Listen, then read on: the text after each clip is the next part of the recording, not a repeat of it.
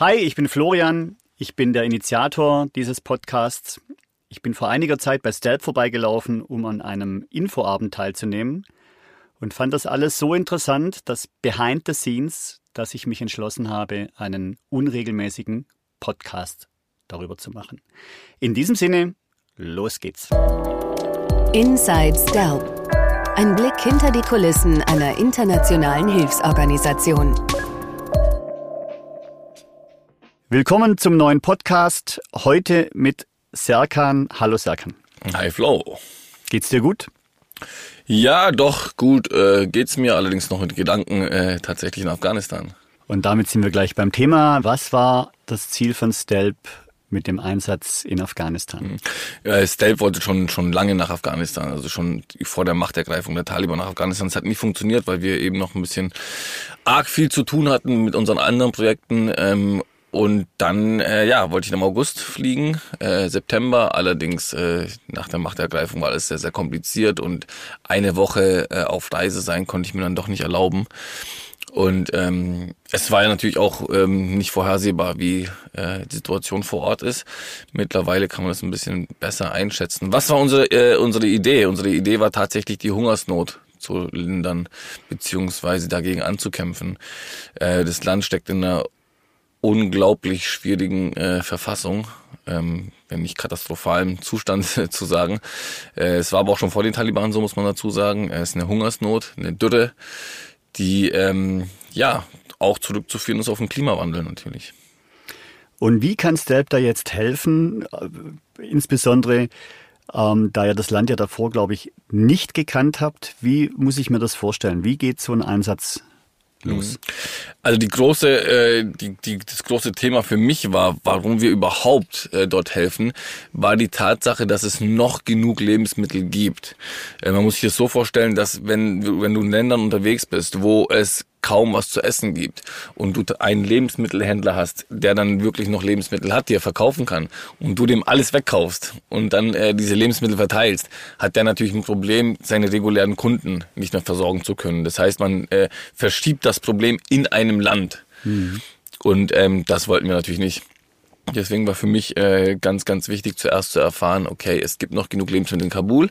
Die hungernden Menschen sind ganz oft äh, außerhalb der Großstädte unterwegs, also in diesen äh, in den Dörfern. In Kabul hast du halt immer noch den Cousin des Cousins und den Onkel und den Nachbarn, der dir mal eine Brotscheibe hinschmeißen kann. Aber in den Dörfern, wenn wirklich ein komplettes Dorf hungert, äh, da ist dann äh, ja, dann, dann das, das wirklich sehr, sehr problematisch. Und das haben wir dann auch gemacht. Ähm, ansonsten gilt es natürlich ganz viel Kontakte zu knüpfen, vor allem wenn man vor Ort ist. Man kann das vorher gar nicht so gut planen. Man, äh, so gut es geht, versucht man das natürlich. Man hat einen Stringer, einen sogenannten Fixer, der dann ähm, das Land kennt, der äh, die Logistik übernimmt von ganz vielen Sachen und mit dem ähm, ja gehst du dann von Lebensmittelhändler zu Lebensmittelhändler, von Apotheke zu Apotheke, weil es ging nicht nur um Lebensmittel, sondern tatsächlich auch um Medizin. Äh, was, in, was die Medizinversorgung angeht, sieht es genauso äh, schlecht aus wie mit den Lebensmitteln. Äh, wir konnten für über 10.000 äh, Dollar Medizin einkaufen und sie in entlegene Krankenhäuser bringen. Ja, in Krankenhäuser, die schlechter ausgestattet sind als meine Apotheke zu Hause. Das muss man sich mal vorstellen. Also mein, mein kleines Medizinstänkchen mhm. ist besser ausgestattet als ein komplettes Krankenhaus. Das waren wirklich absurde Bilder wieder, die, die wir da gesehen haben.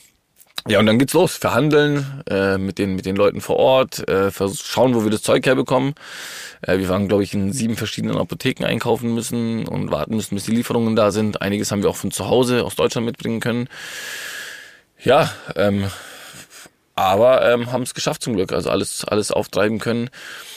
Ähm, aber es ist nicht nur das Auftreiben, es ist natürlich auch das Lebensmittelrationieren, Portionieren. Ähm, welche Familie bekommt was? Wo finden wir die am meisten bedürftigen Familien? Wie werden die Sachen in die Dörfer gebracht? Die können wir nicht in unserem äh, kleinen Pkw, den wir da angemietet haben, äh, transportieren. Das heißt, man muss zwei Lkw finden. Diese zwei Lkw müssen beladen werden. Ähm, ja, logistisch alles sehr, sehr. Das heißt also, du kommst in Kabul an. Ich vermute, du hast wahrscheinlich an Packen Bargeld dabei, weil es dort wahrscheinlich auch keine EC-Karten oder Visa-Kartenfunktion ja. gibt. Kommst also mit einem äh, Packen Bargeld an in Kabul am Flughafen und hast einen Kontaktmann. Muss ich mir das so vorstellen? Genau, das ist mit dem Bargeld, da liegst du richtig, ein Riesenproblem. In einem Land, in dem es kein Bankensystem gibt, kein PayPal oder sonst irgendwas. Also es ist, ähm, ja, einfach ätzend. Also wir mhm. konnten nicht legal Geld transferieren. Es funktioniert nicht. Es gibt irgendwelche so, so einen Schwarzmarkt, den gibt es. Äh, den hat auch einer im Team in Anspruch genommen, aber mit seinem privaten Geld eben. Das heißt, man hat dann Mittelsmänner in Deutschland, da kann man dann äh, irgendeinen, äh, irgendeinen Typen treffen, mit dem gibt man dann 5000 Dollar in die Hand und die darf man dann in Afghanistan von dem anderen Typen abholen für 5%, äh, die dann genau 5% werden dann draufgerechnet. Das kann ich natürlich mit äh, Spendengeldern nicht machen. Ähm, privat würde ich das machen, weil es sehr gut funktioniert. Es funktioniert wirklich sehr gut. Es ist ein Netzwerk, ist wahrscheinlich irgendwie so eine mafiöse Struktur, die das dann ausnutzt, dass eben diese so Bankensysteme in so Ländern nicht funktionieren. Aber mit Stelp kann ich das natürlich nicht machen. Mit Stelp muss ich äh, leider mit Bargeld reisen, was natürlich ein Thema ist. Nicht nur äh, was den Geldbetrag angeht, sondern auch die Sicherheit. Ich meine, wenn das jemand erfährt, hat man natürlich ein Riesenproblem. Ähm, ein Rucksack äh, voll mit Dollar, 30.000 Dollar hatten wir dabei ist natürlich äh, ja nicht, nicht so witzig. Und natürlich klar, wenn mir was passiert oder ich überfallen werde und das Geld weg ist, dann hafte ich persönlich dafür. Ich kann es natürlich vom Finanzamt erklären, ich kann es auch vor dem Verein erklären, ich kann es auch von unseren Spenderinnen und Spendern erklären. Und ich glaube nicht, dass mir das jemand zum Vorwurf machen könnte, wenn ich damit überfallen worden wäre. Aber es würde immer so einen faden Beigeschmack ähm, hinterlassen.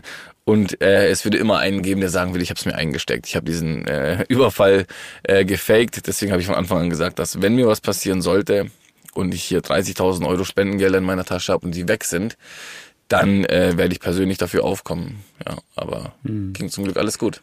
Und dann triffst du in Kabul mhm. deinen Kontaktmann, den du vor vier Wochen noch gar nicht gekannt hast. Das mhm. heißt ja, es ist eine eine große Vertrauenssache oder dann auch doch auch ein, wie nennt man es, ein Gefühl, ob man da mit dem richtigen Menschen zusammenarbeitet, mhm. oder? Genau, also ich verlasse mich eigentlich regelmäßig auf mein Gefühl, nur hier wäre das zu gefährlich gewesen. Also nur auf, auf mein Gefühl verlassen. Ich hatte den äh, erfahrenen Konfliktfotografen Johannes Müller dabei und auch äh, den äh, Michael Söhner, einen äh, großen Unterstützer von Stelp. Und äh, der ja, der Johannes Müller, der Konfliktfotograf, der hat ähm, ihn empfohlen bekommen von einer gemeinsamen Freundin von uns, die auch in Afghanistan war und der er geholfen hat. Und ähm, der war in engen Kontakt mit ihm und hat äh, viele Sachen im Vorfeld klären können. Und es war relativ schnell klar, der Typ ähm, ist super vernetzt, ist der Stringer für ganz viele internationale Journalisten, für ganz viele Unternehmen, die in den letzten Jahren ihr Geschäft in Afghanistan gemacht haben. Ähm, also egal, ob du äh, ein Glas Wasser in der Wüste brauchst oder ob du ein gepanzertes Fahrzeug brauchst oder einen Termin in der Botschaft, der Typ hat wirklich super Kontakte gehabt und ähm, der hat uns da unterstützt bei dem ganzen Vorhaben. Ja, aber wie gesagt, äh, Alleingefühl äh, könnte, könnte man sich hier nicht drauf verlassen, weil es ist, wir wussten ja nicht, was uns erwartet. Also wir mussten auch schon jemanden haben, der äh, sich schon oftmals äh, bewiesen hat und dem man dann wirklich auch vertrauen konnte. Und ja, es hat sich herausgestellt, dass es bei dem guten Sia, so hieß der gute Mann, äh, ja, dass wir da richtig waren. Wie sind dann die ersten Schritte aus dem Flughafen in Kabul raus in dieses Land, von dem so viel Gefährliches berichtet wird? Boah, es hat angefangen eigentlich schon, als der, als der Flieger afghanischen Boden berührt hat. Also bei dem äh, Touchdown des Flugzeugs war es schon so, okay, äh, dann geht langsam der Puls hoch so und die Hände werden so ein bisschen schwitzig und äh, man wird schon auch nervös. Ähm, ja, ich meine, äh, auf, auf der Seite des Auswärtigen Amts steht äh, ganz groß und dick äh, geschrieben, äh, jegliche Arbeiten der, äh, des Deutsch, der deutschen Botschaft wurde eingestellt. Man kann sich nicht auf äh, Hilfe verlassen, äh, absolute Reisewarnung, also die höchste Stufe, die es gibt.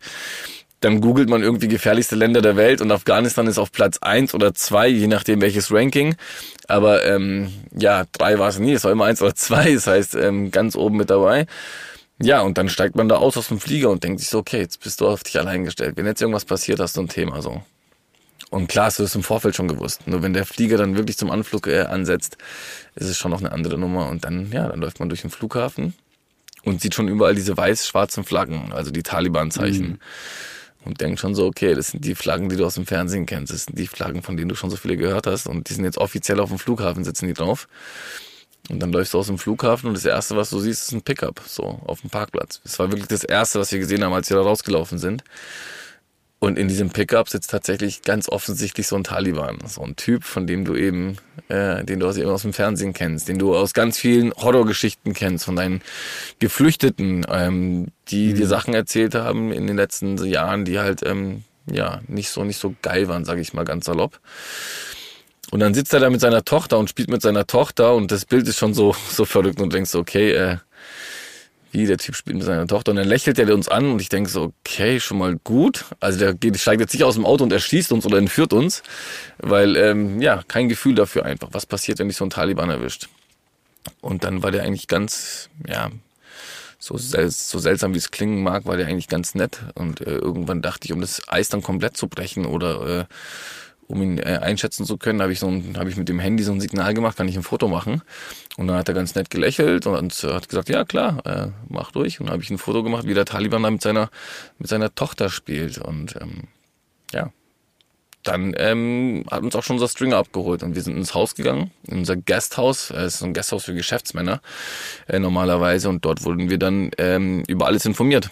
Was dürfen wir, vor allem was dürfen wir nicht was sollten wir machen oder wie sollten wir uns verhalten, was ist in dem Land unhöflich, ähm, was gilt es zu vermeiden. Das sind dann so Sachen wie nach Sonnenuntergang nicht mehr draußen rumlaufen, nicht in Gebiete fahren, äh, wo eventuell der ES unterwegs ist oder dann beziehungsweise nur mit bewaffneten Begleitschutz und ähm, ja, also erstmal das Land ein bisschen verstehen, Leute zu, mit Leuten reden, connecten, Netzwerken, so das ist dann die ersten, die ersten zwei Tage macht man dann, konzentriert man sich da drauf. Und dann seid ihr losgegangen zu Lebensmittelhändlern, zu Apotheken, habt euch quasi vorher einen Plan gemacht, was alles benötigt wird, oder? Also wie genau. muss ich mir das bei Lebensmitteln zum Beispiel vorstellen? Also der, beim, also der Stringer hat zuerst, äh, die große Aufgabe zuerst war, die äh, entlegenen Krankenhäuser abzuklappern und diese zu fragen, was gebraucht wird. Mhm. Dann haben wir eine Liste gemacht von Medizin, die gebraucht wird und hatten dann ähm, ja 10.000, 11.000 Dollar, glaube ich. Ähm, ja, Punkte, die gebraucht würden, Medikamente, die gebraucht wurden und äh, die galt es zu besorgen. Die Liste hatten wir und die haben wir den ersten zwei Tage besorgt. Bei Lebensmitteln war es wesentlich einfacher. Da ging es um Grundnahrungsmittel. Das ist dann Reis, Öl, äh, teilweise auch Nudeln, äh, Mehl, ganz wichtig. Genau, also alles so, um, um den Magen schnell und äh, schnell satt zu bekommen. Für was anderes reicht dann tatsächlich nicht oder beziehungsweise muss man sich dann auf ganz, ganz wenige konzentrieren und dann macht das alles kein, weniger Sinn.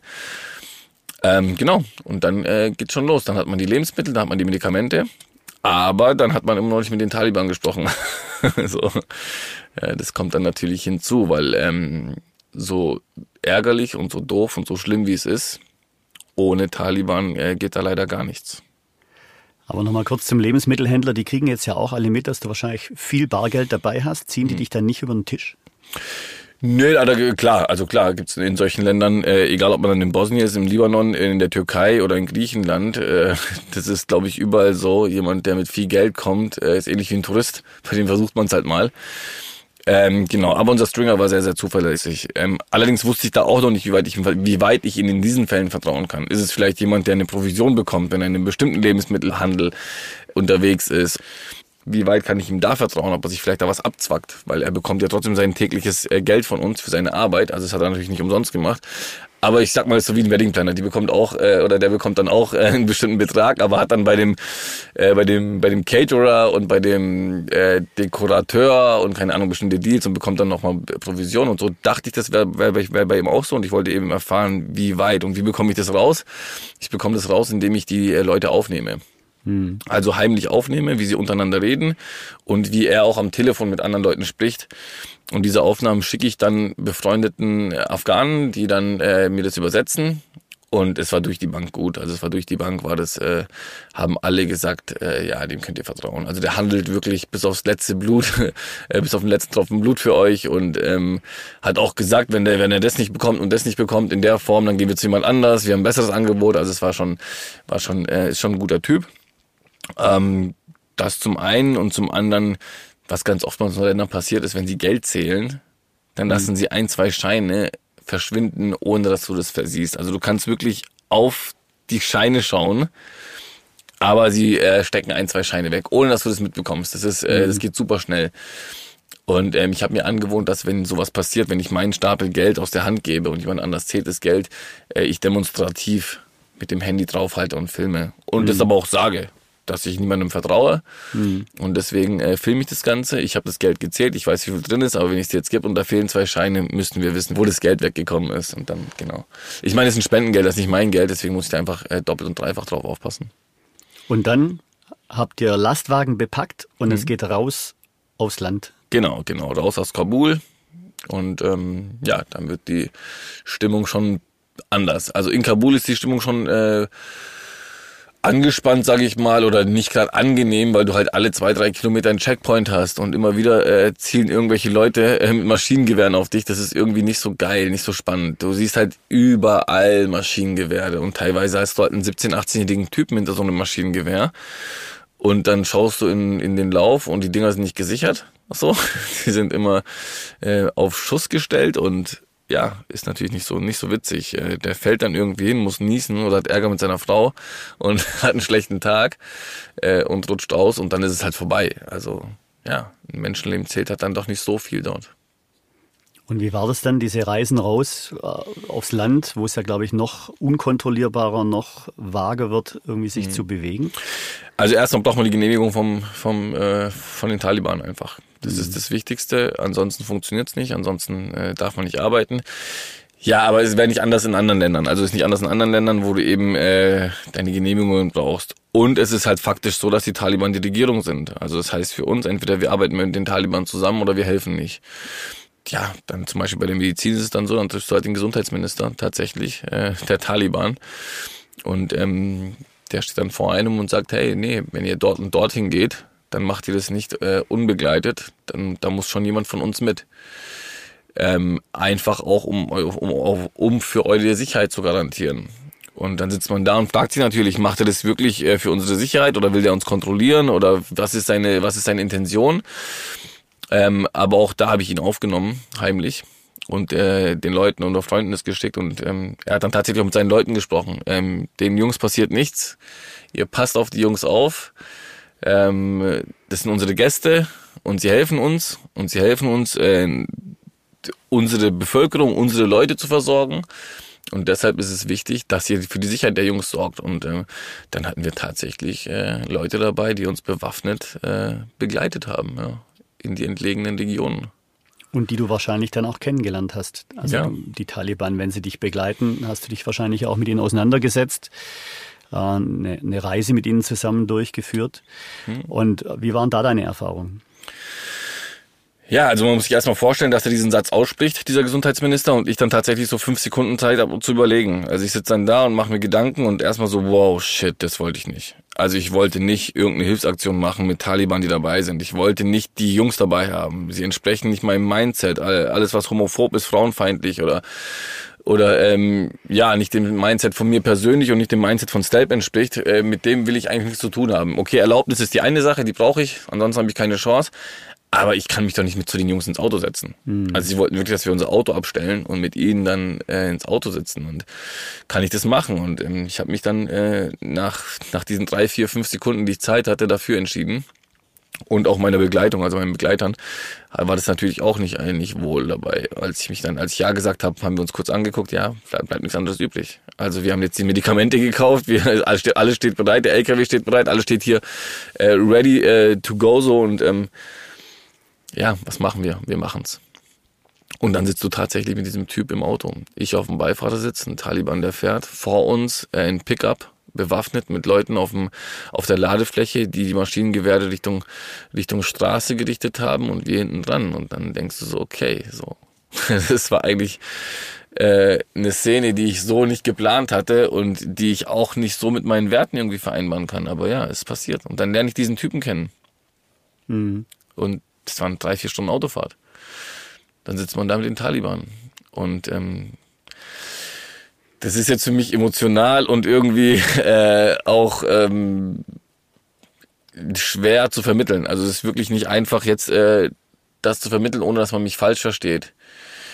Ähm, ich betone nochmal. Ähm, ich hoffe, das ist äh, äh, okay, wenn ich mich wiederhole. Ich komme nicht klar mit deren Mindset und mit allem, was für was für was sie stehen.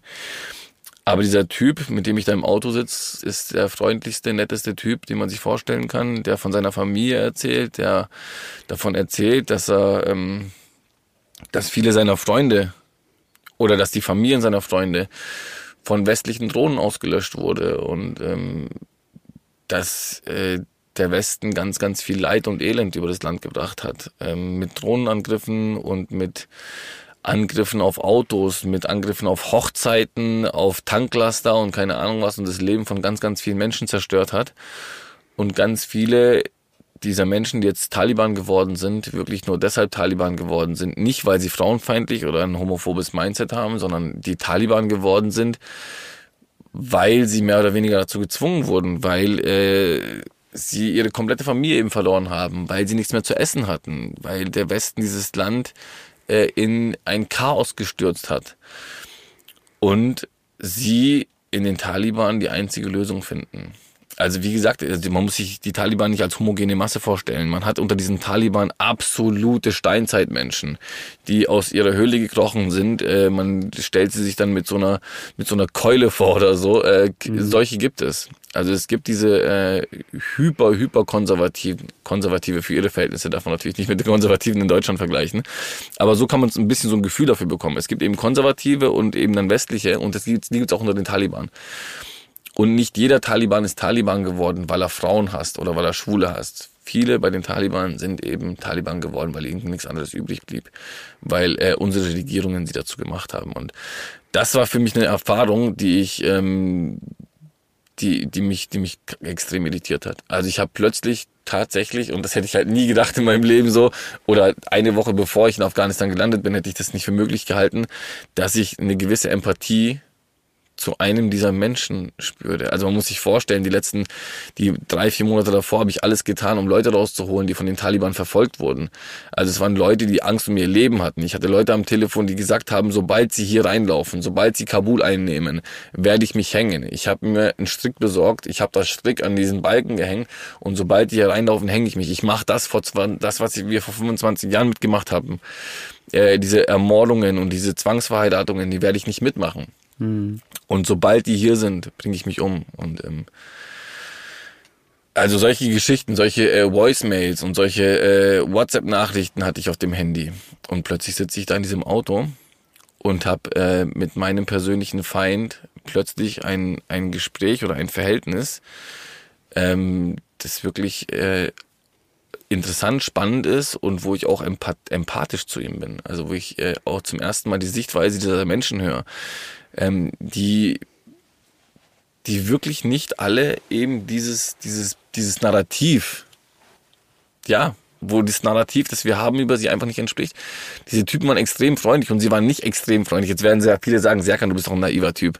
Du gehst dahin und lässt dich von denen eindullen, nur weil sie mal dir einen Tee hinlegen und weil sie mhm. mal nett zu dir sind. Die müssen dieses Bild vermitteln, habe ich jetzt in den letzten Tagen ganz oft gehört. Aber so war es nicht. Also es war eine äh, Freundlichkeit und ist eine Gastfreundschaft und eine Wärme, die man so nicht spielen kann. Ich habe sie, wie gesagt, immer wieder aufgenommen und ich bin nicht naiv. Ich war im Libanon, wo man versucht hat, mich brain zu waschen. Ich war im, in Bosnien, wo man das versucht hat. Äh, selbst in Griechenland passiert ist, wo Leute einen überzeugen wollen von ihrer Meinung. Aber es war, es war eine andere Geschichte. Und, ähm, und so schwer es für mich klingen mag, und ich hoffe, dass es auch jetzt äh, zu Hause oder im Auto oder je nachdem, wo, das, äh, wo dieser Podcast gehört wird, äh, nicht falsch verstanden wird. Ähm, aber ja, ich war zum ersten Mal empathisch mit diesen Leuten. Da, steht, da stehen teilweise Leute vor dir. Ein Beispiel.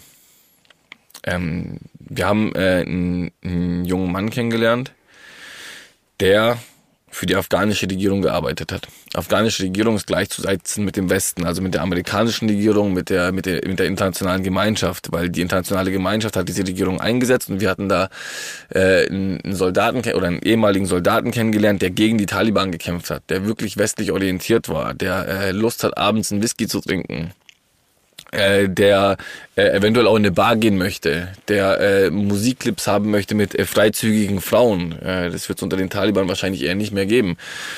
Und dieser Typ bekommt irgendwann eines Tages einen Anruf aus seinem Dorf.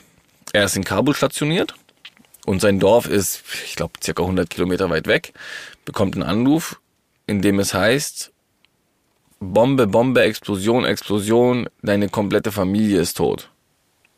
Oder der Großteil deiner Familie ist tot. Und er darf nicht in dieses Dorf fahren, weil die Taliban dort sehr aktiv sind. Und das Erste, was er natürlich, oder er hat sich seine Familie seit längerem nicht gesehen, weil die Taliban dort aktiv ist und er natürlich als äh, gefährdetes äh, Ziel, also als stark gefährdetes Ziel gilt. Und das, äh, das Erste, was er sich natürlich denkt, ist, okay, ey, die Taliban haben herausgefunden, was ich die ganze Zeit habe versucht zu vermeiden. Die Taliban haben herausgefunden, dass meine Familie dort lebt und äh, dass die Familie von einem afghanischen Soldaten ist und deswegen werden wir uns an ihm rächen und sie haben meine Familie ausgelöscht. Jetzt fährt dieser Typ in Vollgassen des Dorf, obwohl er da nicht rein darf, äh, durchbricht Straßensperren seiner eigenen Leute, weil sie ihn nicht äh, dorthin lassen möchten. Und kommt in diesem Dorf an und nach wenigen Sekunden erzählt er mir, also wirklich, das war, äh, das war ein Gespräch, ein sehr emotionales Gespräch auch, erzählt er mir, dass er nach wenigen Sekunden gemerkt hat, okay, das war nicht die Taliban, das war keine Explosion, das war keine Autobombe, das war kein Selbstmordattentäter, das ist äh, das Werk von einer Drohne.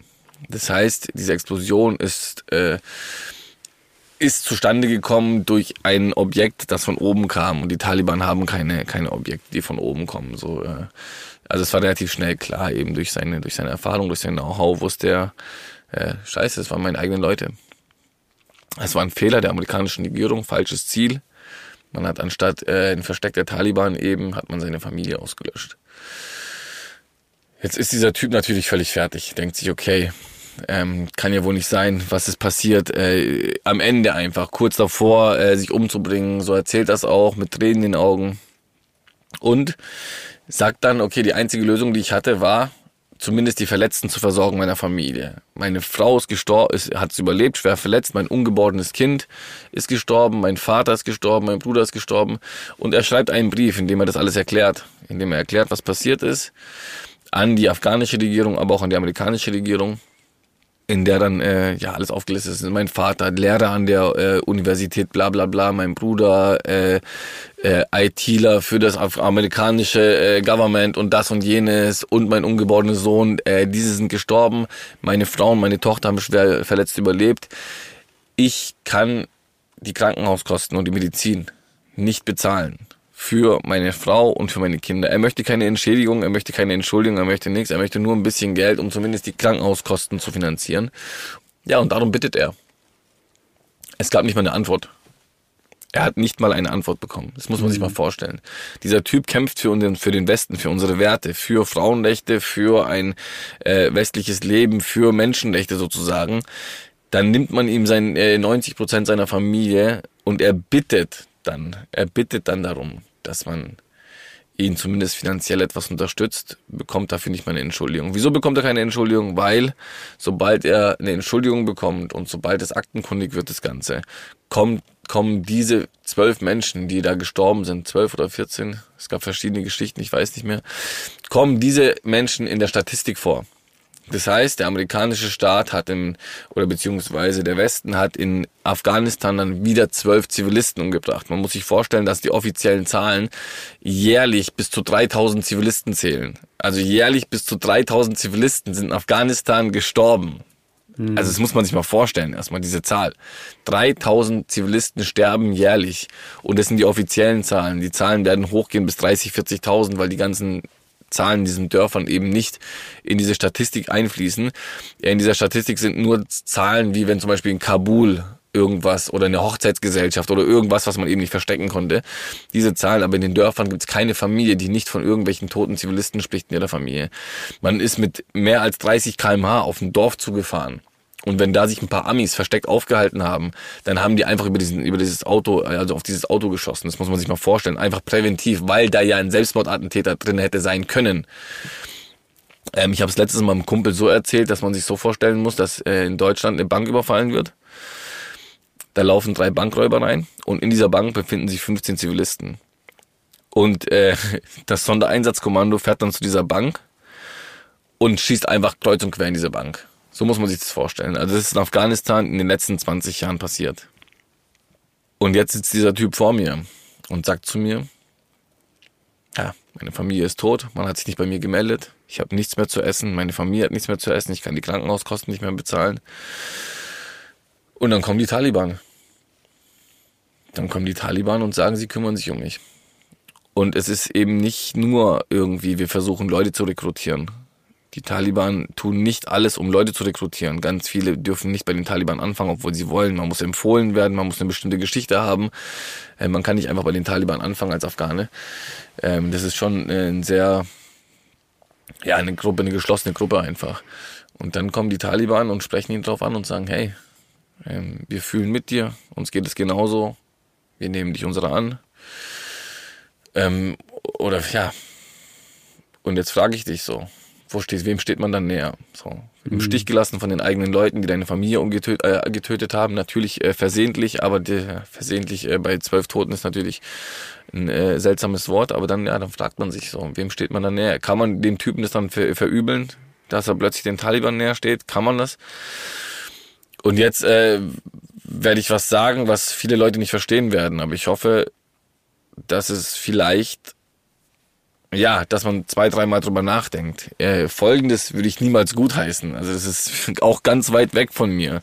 Und äh, jede Faser in mir spricht dagegen. Aber wenn ich mich jetzt in diesen Menschen einversetze, der ja, der alles verloren hat, der wirklich alles, alles verloren hat, mit dem Rücken zur Wand steht, kurz vorm Suizid ist, und dann kommt jemand und sagt zu ihm, hey, du kannst dich hier rächen. Also ich rede jetzt nicht von den Taliban, ich rede jetzt von irgendwelchen extrem, extremeren. Also die Taliban sind äh, eine extremistische Gruppe, aber es gibt noch viel schlimmere, die solche mhm. Sachen dann ausnutzen.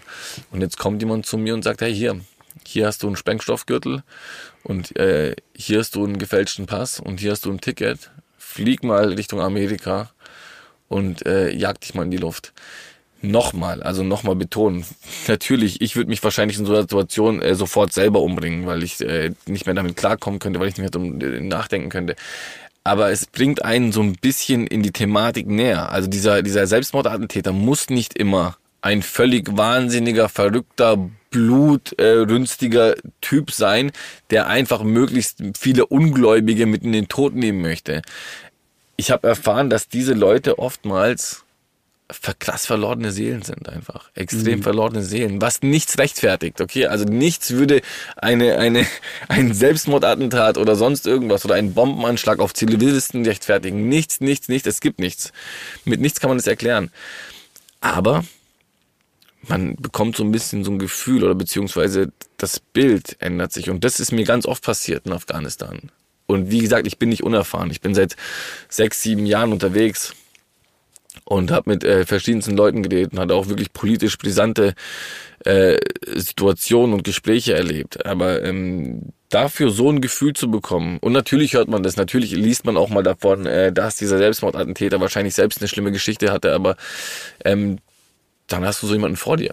Du mhm. hast also jemanden vor dir, der vor dir sitzt und ähm, Gut, also was du damit ja, glaube ich, auch sagen möchtest, es gibt bei allem eine zwischenmenschliche Geschichte, eine menschliche Geschichte, ähm, die bei vielen auch den Weg bestimmt. Und das heißt natürlich nicht, dass man das Handeln der Taliban für gut heißen muss, denn auch wenn dann die Menschen mit einer tragischen Geschichte ähm, früher oder später zu den Taliban wechseln, nehmen sie ja auch deren Regeln und Gesetze an und ja, unterdrücken doch in irgendeiner Art und Weise das Volk, das sich nicht frei bewegen darf, auch wenn sie ihrem Volk helfen wollen, aber natürlich nur unter ihren Gesetzen. Also bist du ja eigentlich in einem Zwiespalt gelandet, mhm. weil man einerseits sagen kann, äh, was die Taliban machen, ist eigentlich nicht zu akzeptieren. Und andererseits äh, habe ich viele Menschen kennengelernt, die auch Taliban sind und auch diese sind Menschen mit Geschichten. Ja, genau. Und das ist es eben. Also man kann, es ist keine homogene Masse, eben der Steinzeitmensch, mhm. äh, der den Westen hasst, sondern ähm, da gibt's einfach Geschichten dahinter. Und ja, man muss ihre Regeln annehmen, aber auch innerhalb der Taliban gibt's eben verschiedene. Also es gibt verschiedene Flügel also was, was ich gemerkt habe, ist, dass die Taliban wirklich den Westen willkommen heißen. Sie sagen, natürlich haben wir unsere Ansichten, aber die hat der komplette Nahe Osten und der Mittlere Osten, also die ganze Region hat äh, zu 95 Prozent, ich werfe jetzt irgendeine Zahl in den Raum, äh, diese Ansichten. Und aber sie sind kooperativ.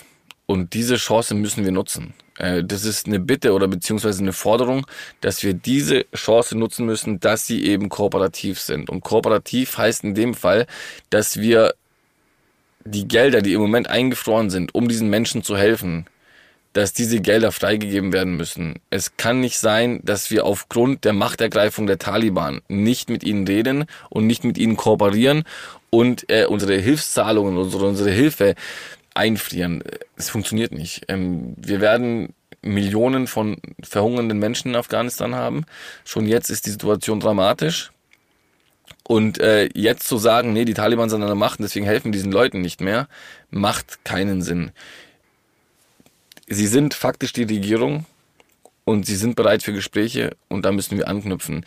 Ansonsten müssten wir auch sagen, wer viel strenger als die Taliban sind, ist Saudi-Arabien und mit denen machen wir beste Geschäfte. Da mhm. reisen wir hin, wir laden die ein, äh, wir haben beste Beziehungen, äh, Politiker sind Freunde und Freundinnen äh, teilweise und da ist es in Ordnung, so äh, mit, mit solchen Leuten zu arbeiten und in Afghanistan nicht. Äh, so funktioniert es nicht. Ja, wie soll ich das sagen? Ähm, äh, ganz kurz, also entweder helfen wir mit den Taliban oder wir helfen gar nicht. Hm. Also hier heiligt eben. Was für das Volk eine Katastrophe quasi ist. Nicht wirklich. Und wenn wir nicht helfen. Genau, wenn wir nicht helfen. Also wenn wir nicht helfen, ist es natürlich eine Katastrophe. Und was man auch sagen muss ist, und auch das hat mich, hat mich völlig irritiert, also wirklich völlig irritiert, ist die Tatsache, dass die aller, allermeisten, mit denen ich gesprochen habe, und ich habe bestimmt mit, mit 300, 400 Menschen gesprochen in der Zeit, als ich da war. Und es waren nicht nur die Leute, die mir von den Taliban vorgestellt wurden. Wir sind auch auf eigene Faust unterwegs gewesen. 90, 95 Prozent der Menschen, mit denen wir gesprochen haben, haben gesagt, nur den Taliban geht es ihnen besser. Mhm. Also es ist für mich die, die größte Überraschung gewesen. Ähm, und die Leute selbst waren überrascht. Also das muss man dazu sagen. Also die Leute, die mich im August und äh, September und Oktober kontaktiert haben, die hatten wirklich große, große Angst vor den Taliban. Wirklich große Angst. Vielleicht und die, berechtigt, muss man ja, ja, ja auch auf jeden Fall, ja, ganz vielleicht klar. sind das auch die gewesen, äh, denen es heute nicht besser gehen würde. Mhm, genau, klar. Ähm, auf jeden Fall. Nur sind es halt wirklich 90, 95 Prozent, mit denen wir gesprochen haben, die gesagt haben, es geht ihnen mittlerweile besser. Mhm. Man muss sich vorstellen, bevor die Taliban an die Macht gekommen sind, in diesen letzten 20 Jahren, war eine Korruption an, an der, eine, eine unfassbare Korruption am Werk. Man hat, äh, es gab mörderische Banden, die durch Kabul gereist sind und Leute vergewaltigt, umgebracht haben. Es waren wirklich mafiöse Strukturen aber auch Kleinkriminelle, die jede Gelegenheit genutzt haben, um Läden zu überfallen, um ähm, in, in Häuser einzubrechen. Man konnte keine 10 bis 15 Minuten in Kabul irgendwo an einem Ort stehen, ohne überfallen zu werden. Mhm. Das hat mir wirklich ausnahmslos jeder bestätigt. Also wirklich auch die größten Feinde der Taliban, die westlich orientiertesten Menschen, mit denen ich gesprochen habe, Frauenrechtlerinnen, mit denen ich gesprochen habe. Ich habe mit einigen Frauen auch gesprochen, mit weniger muss man zugeben, mit weniger Frauen als mit Männern, weil einfach weniger Frauen unterwegs sind. Äh, mit denen kommt man nicht so schnell ins Gespräch einfach, aber das ist wie gesagt auch im ganzen Nahen Osten so oder mittleren. Und alle sind sich einig, dass das Sicherheitsgefühl in Kabul sich stark verbessert hat und dass es sie auch überrascht hat. Wie haben die Taliban es geschafft? Die Taliban haben das geschafft mit ihren drakonischen Strafen. Ähm, die Leute sagen zu mir, unsere Kriminellen haben keine Angst vor einem halben Jahr Knast. Mhm. Unsere Kriminellen haben Angst, wenn man ihnen die Hand abhackt. Unsere Kriminellen bekommt man nur dazu, nicht kriminell zu werden, wenn man ihnen sagt, dass wenn du den Geschäftsmann entführst und ermordest, dann werden wir dich an einen Pickup aufhängen und mit deiner Leiche durch die Stadt fahren. Natürlich ist es alles andere als irgendwie zu, zu ähm, akzeptieren. akzeptieren auch. Also völlig inakzeptabel, gar keine Frage. Sowas ist völlig äh, wahnsinnig. Äh, nicht mit, dem, mit meinen westlichen Werten zu vereinbaren, nicht mit Menschenrechten zu vereinbaren. Aber die Leute sagen, es ist die einzige Chance, diese, diesen Staat und diese Region irgendwie in den Griff zu bekommen. Weil schlagartig, und das ist das Absurde, sagen alle, alles hat aufgehört. Es gab keine Verbrechen mehr, es gab keine Vergewaltigungen mehr, äh, die von diesen Banden verübt wurden. Man kann wieder auf die Straße. Also immer wenn wir irgendwas gemacht haben, haben wir ganz viel, oh, schön, dass wir das wieder machen können. Und wieso, wie schön, dass wir das, dass ihr das machen könnt. Okay, das wisst ihr ja gar nicht. Also mhm. vor drei Monaten wäre das hier nicht möglich gewesen, dass wir hier stehen. Was? Ja, wir stehen jetzt hier in dem Staudamm und seit einer halben Stunde sitzen wir und essen hier. Was wäre nicht möglich gewesen? Wir wären dreimal überfallen worden. Jetzt kann man natürlich sagen, okay, jetzt, haben, jetzt äh, gehen diese äh, Gewalttaten eben von den Taliban aus. Aber auch da war ich sehr, sehr erstaunt, wie gemäßigt sie sind. Also, das war lassen wir es auch mal, lassen wir es auch mal vielleicht so stehen. Mhm. Kann sich ja auch jeder seine eigene Meinung darüber bilden und weisen wir vielleicht auch nochmal darauf hin oder auch ich, ne, dass das trotzdem ja so ist, dass man äh, die Gesetze und Regeln der Taliban meiner Meinung nach nicht akzeptieren kann, dass mhm. es auch kein demokratisches äh, Leben ist. Aber all das, was du berichtest, ist, glaube ich, auch äh, fußt einfach auf einer anderen Voraussetzung. Und vielleicht lässt man es einfach jetzt auch mal so stehen mhm. und lässt. Genau, also alles, was ich sagen will, aus der westlichen Brille ist es natürlich sehr, sehr schlimm, was dort passiert. Mhm. Das ist unerträglich, was da passiert. Es ist unerträglich. Jetzt, jetzt heute Morgen ist ein Gesetz rausgekommen, dass Frauen nicht äh, alleine über 60 Kilometer reisen dürfen. Zum Beispiel. Also 60 Kilometer, eine Frau, die nicht alleine reisen darf, wie absurd ist das? So, geht gar nicht. Aber ja, das ist die Region auch. Das ist natürlich stark verankert in diesen Leuten. Also wer sind wir, dass wir dorthin gehen? Natürlich müssen wir uns immer stark machen für Frauenrechte und für Menschenrechte, egal wo auf der Welt.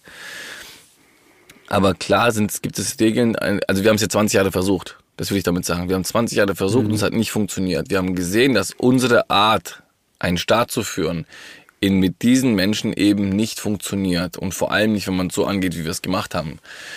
Aber den größten Hebel, um dort Verbesserungen zu haben, um dort Verbesserungen äh, anzutreiben, ist es, wenn wir mit diesen Leuten reden und ihnen sagen, das und das geht klar, wenn ihr das und das tut. Natürlich ist ein Einmischen immer schlecht.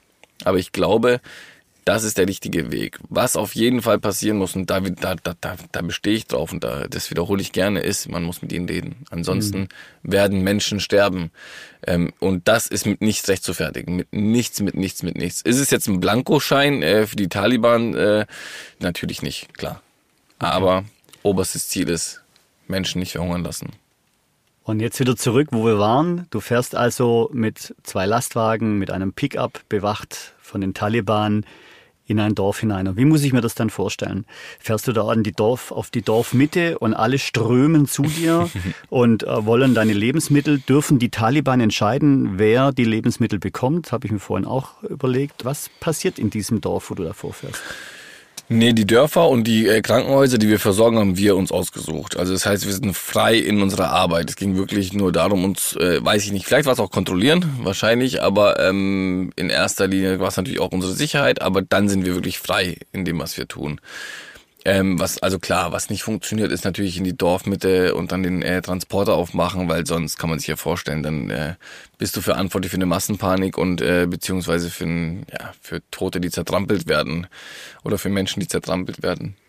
Klar, man hat bestimmte Familien, denen es besonders schlecht geht.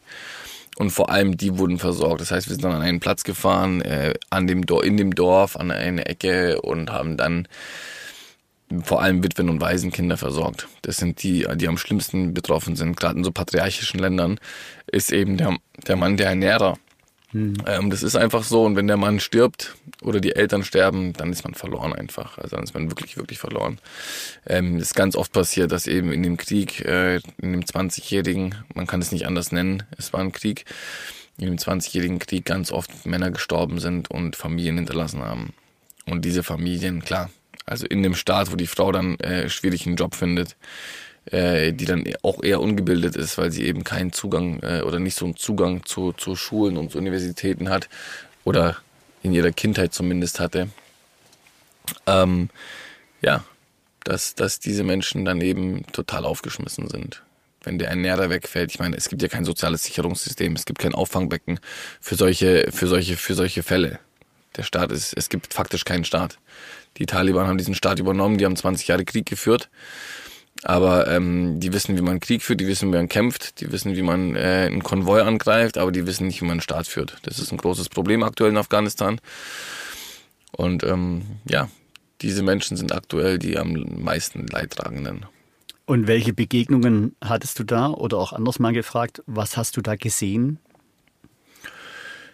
Bei ja. deinen Lebensmittelausgaben, bei den Treffen mit den, mit den Menschen? Für die du da eigentlich auch hingereist bist. Also für die Ärmsten der Armen. Ja, das sind ähm, Bilder, die werde ich, die werde ich nicht los. Äh, habe ich ja ganz oft schon äh, oder habe ich schon im letzten Podcast ab und zu gesagt, aber diesmal war es nochmal, ja, war natürlich eine, war, war, war wirklich heftig, war wirklich heftig. Und ich bekomme jetzt auch schon wieder so ein bisschen äh, feuchte Augen und Gänsehaut. Ja, das sind Kinder, die standen dann vor dir, drei Kinder, die sich im Arm halten, die äh, schwer traumatisiert sind, völlig apathisch ins Leere schauen, also wirklich ins Leere schauen, weggetreten sind einfach. Und du diese Kinder anschaust und ähm, was ich ganz gut kann, ist Kinder zum Lachen bringen. Also ich habe paar Zaubertricks drauf, äh, ich habe ein paar äh, paar Methoden drauf, wie ich Kinder, die schlecht drauf sind oder sei es in einem Flüchtlingscamp mit 20.000 Menschen vor sich hin vegetieren. Ich bekomme diese Leute immer zum Lachen. Also diese Kinder bekomme ich oft zum Lachen. Ich spiele dann mit ihnen und ähm, wie gesagt, hatte einfach so ein paar Tricks drauf, um ihnen so eine kleine Freude zu bereiten. Bei diesen Kindern hatte ich keine Chance.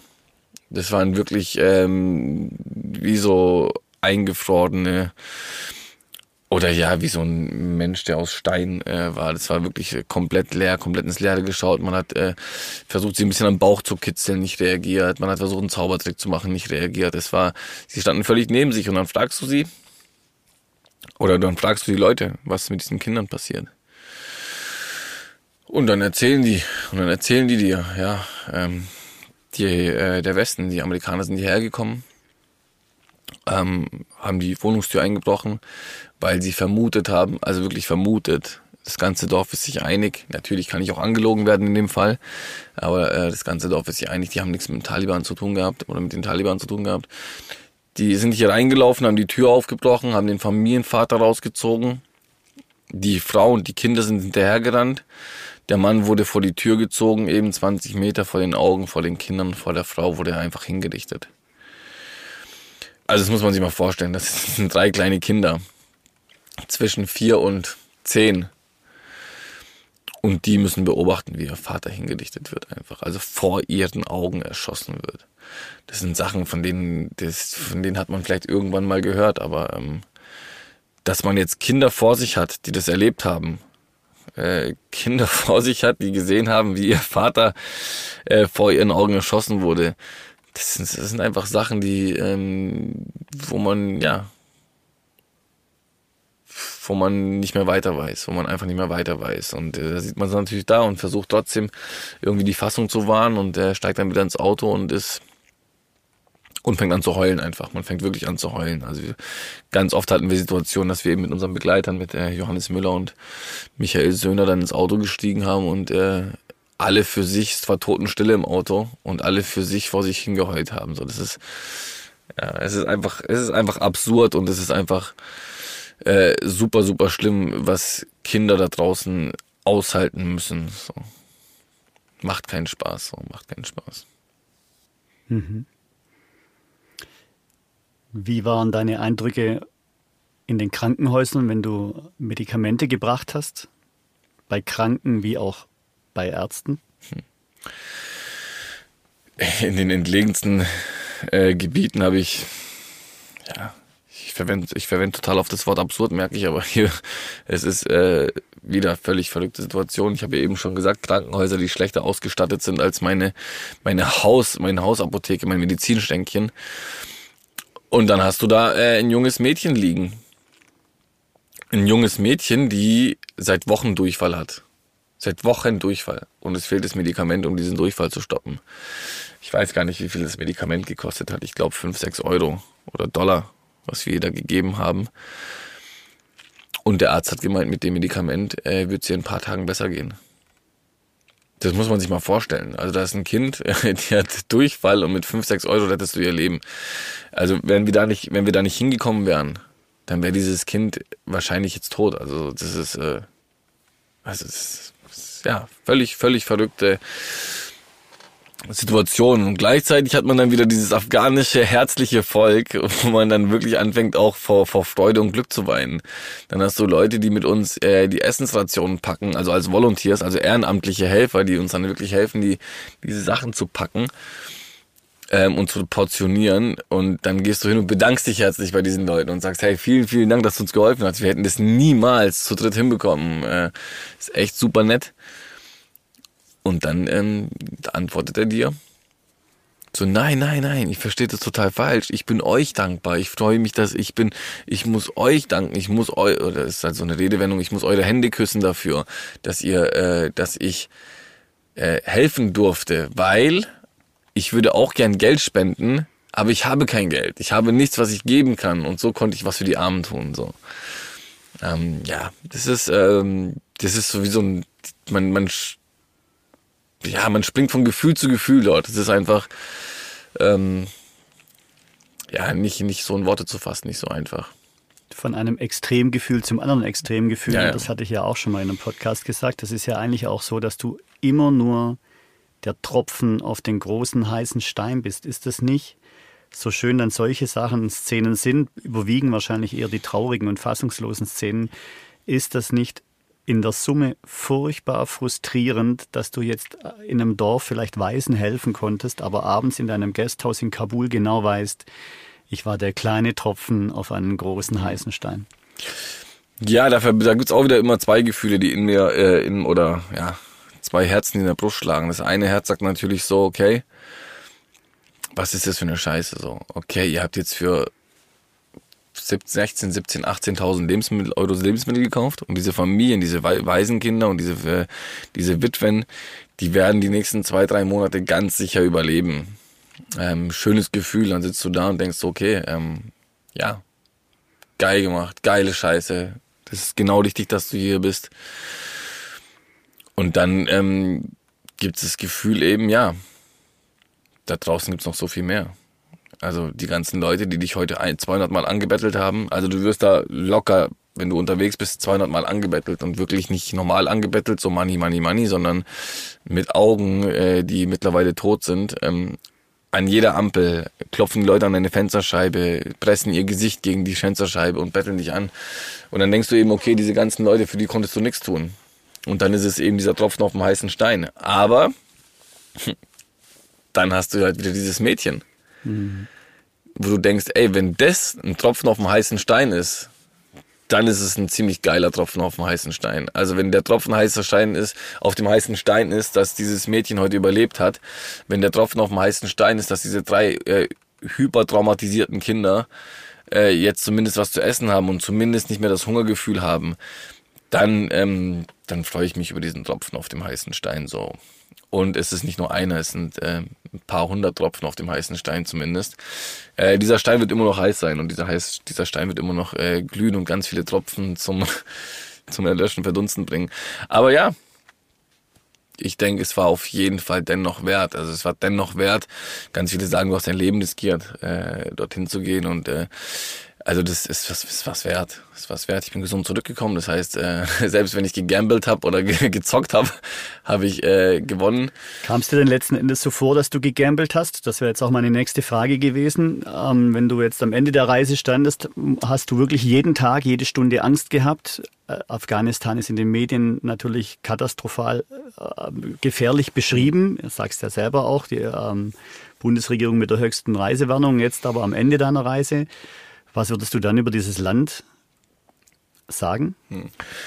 Also was natürlich ätzend war, war äh, Nacht am Flughafen verbringen, also, also auf dem Steinboden schlafen. Natürlich war es ätzend, über diese Straßen zu fahren, äh, die einen wirklich fertig machen, weil es ist wirklich, man rüttelt da durchs Auto, es macht keinen Spaß und es sind wirklich nicht unangenehme Straßen, sondern es sind katastrophale Straßen. Man fährt dann zwei, drei Stunden und der Kopf explodiert vor Schmerzen. Jeder Knochen tut einem weh, ähm, weil wir es einfach nicht gewohnt sind. Ähm, das sind alles Sachen oder nachts frieren. Also wir haben einfach gefroren. Ich habe mit äh, die ersten zwei, drei Nächte, äh, bis ich einigermaßen äh, in, in einen kleinen Ofen im Zimmer hatte, habe ich äh, mit einer dicken Winterjacke lag ich im Bett. Und das sind natürlich alles ätzende Sachen. Ähm, gar kein Thema. Also nimmt man gerne auf sich alles. Aber klar, es ist nicht geil, dass wenn du äh, um eine Kurve fährst und du schaust auf einmal ein Maschinengewehr auf. Ich meine, ähm, für afghanische Verhältnisse, die natürlich ein ganz anderes Sicherheitsgefühl haben, war es super sicher. Also super sicher. Ähm, die Chance, dass was passiert, ist für afghanische Verhältnisse relativ klein. Wenn man äh, diese Chance, dass was passiert, auf deutsche Verhältnisse ummünzt, dann war es super, super gefährlich. Ich meine, es ist nicht geil, wenn du in einer Menge von 10, 20 Taliban stehst, jeder ist schwer bewaffnet und einer stürzt und ballert dich über den Haufen. Also ähm, deutsches Sicherheitsgefühl super schwer, super dramatisch, super gefährlich. Afghanische Verhältnisse war es eigentlich sehr entspannt, muss man sagen. Also ähm, dass man wirklich, ähm, also klar, jetzt passieren können. Wir sind irgendwo auf dem Land, treffen ISler und der IS ist nicht wie die Taliban. Der IS kennt wirklich äh, gar nichts. Dann schneiden mhm. sie den Kopf ab. In zwei Minuten bist du tot. Ähm, also da gibt's dann keine Diskussion, da gibt's dann kein Lösegeld oder keine Ahnung was. Äh, die machen dann wirklich sehr, sehr schnell kurzen Prozess. Das hätte natürlich alles passieren können. Im Nachhinein würde ich sagen, hat sich das gelohnt. Also diese Gefahr einzugehen, hat sich gelohnt, weil wir wirklich ganz, ganz vielen Menschen wahrscheinlich das Leben gerettet haben und ähm, ganz, ganz vielen Leuten geholfen haben. Aber ja, das Bild von Afghanistan ist nicht so dramatisch, wie, wie, wie, wir, wie wir das erfahren. Es ist wirklich nicht so dramatisch. Es findet ein öffentliches Leben statt. Ähm, man sieht auch Frauen auf der Straße, die nicht verschleiert sind. Natürlich sehr, sehr wenige äh, oder die zumindest sehr, sehr modernes Kopftuch tragen, also hinten über die Ohren nur gezogen. Die dürfen auch alleine rumlaufen. Also es ist nicht so, dass die Taliban äh, jeden Westler und jede Frau, die alleine unterwegs ist, äh, den Koffer packen so ist es wirklich nicht. Oder jeder, der mal irgendwie für den Westen im entferntesten Sinne gearbeitet hat, wie unser Stringer zum Beispiel. Unser Stringer hat die letzten 20 Jahre für den Westen gearbeitet, mhm. hat aber gleichzeitig beste Verhältnisse oder beste Kontakte zu den Taliban und die wissen auch, was er gemacht hat. Also es ist nicht so dramatisch, dass man sagt, jeder, der aus dem Westen kommt, ist sofort ein Ziel mhm. und wird, ähm, wird äh, ja, wird sofort umgebracht oder entführt oder sonst was. Ähm, und da mache ich vielleicht auch unseren Journalisten einen kleinen Vorwurf oder beziehungsweise äh, Journalisten, die einen Zeitungsartikel schreiben, ohne selber vor Ort gewesen zu sein. Oder Experten, die in den letzten 20 Jahren nicht vor Ort gewesen sind oder nicht in den letzten drei Monaten vor Ort gewesen sind. Wenn man sich wirklich einen Eindruck verschaffen will, dann muss man jetzt vor Ort gewesen sein. Und ich muss auch sagen, ich habe vor Ort auch einen Journalisten kennengelernt, der für eine Zeitung schreibt, die ich jetzt nicht nennen möchte, aber der mit den Taliban wirklich Freundschaften geführt hat, der dort war und äh, mit ihnen gesprochen hat und auch verstanden hat, ihre, ihre Sicht und ihr, oder zumindest Verständnis dafür gezeigt hat. Ähm, und selbst WhatsApp-Nummern ausgetauscht hat und wirklich fast schon befreundet ist mit einigen Taliban, der dann zurückkam und ein, ein unfassbar verrückten Artikel geschrieben hat. Mhm. Also von Steinzeitmenschen, die alle umbringen und wie gefährlich es war und äh, wie dramatisch alles war. Und da frage ich mich halt so, äh, muss das sein so? Da mache ich wirklich unseren Journalisten auch einen Vorwurf, dass Journalisten, wenn sie in dieses Land reisen oder auf dem Nahen Osten unterwegs sind, äh, eine fertige Geschichte schon im Kopf haben. Das heißt, sie haben eine fertige Geschichte im Kopf, sie müssen über eine bestimmte Sache berichten, was die Taliban so machen. Und diese Story für diese Story brauchen sie Beweise, um diese Story zu unterfüttern. Und ähm, das passiert eben. Das heißt, wenn dann zwei Prozent oder zwei von hundert ähm, ihre Geschichte äh, beweisen sozusagen, dann äh, nehmen sie das an und suchen sich diese zwei Interviewpartner aus. Und das ist ein Riesenproblem. Das mhm. ist ein Riesenproblem. Und da mache ich wirklich auch einen Vorwurf an, an, ähm, an unsere Medien, ja. Mhm. Also wie gesagt, wenn jetzt jemand hingeht und über die als Frau zum Beispiel und wie eine gute Freundin von mir, die Sophia Meyer, die war auch kurz nach der Taliban-Ergreifung dort, über die Frauenthematik berichtet und dass Frauen unterdrückt werden, dann kann man das schon, kann man das natürlich schon äh, nachvollziehen. Ah, wenn Leute dort hingehen, also äh, mit Talibans abends zusammen essen und lachen und Spaß haben und Freude haben und ähm, dann äh, einen katastrophalen Bericht schreiben und eben nicht feinfühlig genug sind, um um die Nuancen zwischen äh, verrückter Selbstmordattentäter und äh, ja, man hat seine Familie ermordet, irgendwie zu kommunizieren, finde ich das schon arg äh, schade, weil äh, das hilft uns nicht weiter. Das äh, treibt uns weg von dieser, von, von, von dieser faktischen Regierung eben, die es in Afghanistan jetzt gibt.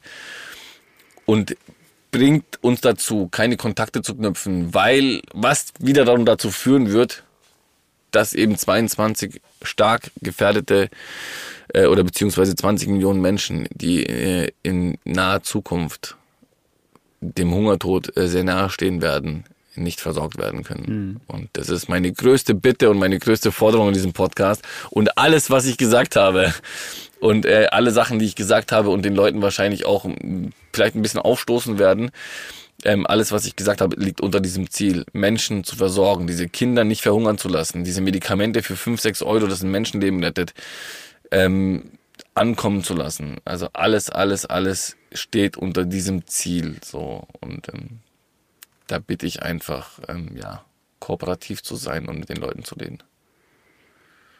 Jetzt wollte ich noch zwei Fragen fragen. Das war Voll fast gerne. schon ein Schlusswort. Um Gottes Willen, Aber wir machen ruhig. einfach nochmal weiter. ja, gerne. Jetzt bist du also wieder zu Hause angekommen. Was waren da deine Gedanken dann über deine Reise nach Afghanistan? Die ersten Gedanken, wo du zu Hause gesessen bist. Ich hatte eigentlich gar nicht groß Zeit. Ich bin, ähm, ich musste am 22. und 23. Weihnachtsgeschenke kaufen. ich bin also von einer Krisenlegion in die andere gestürzt, in, äh, nach Stuttgart in die Innenstadt. Äh, Spaß beiseite, es war, ja, und schon wieder verwende ich das Wort absurd, es war absurd. Also mhm. hier anzukommen, in diesem Weihnachtstrubel, in diesem, ja. Zwei Welten zwei Welten, ja, zwei Planeten, zwei Sonnensysteme, das ist, äh, weiter könnte es nicht weg sein. Also dann sitzt du da in dieser Innenstadt und siehst diese ganzen Leute mit ihren Problemchen, die keine sind. Und ähm, natürlich sind die Probleme aus subjektiver Sicht Probleme, das darf man nicht vergessen, aber dann sitzen die da mit ihren vollen Einkaufstüten und die stehen in dieser Schlange und äh, und ach, das ist alles so. Es war ist einfach ist einfach verrückt. Es ist wirklich einfach verrückt, dass wir hier von zwei Orten sprechen, die sechs, sieben Flugstunden voneinander entfernt sind. Ähm, und das ist einfach wirklich ein anderer Planet. Also. Und das muss man wirklich emotional und auch intellektuell irgendwie versuchen, auf die, auf die Reihe zu bekommen. Was echt richtig, richtig schwer ist, aber irgendwie muss man dann noch klarkommen, so.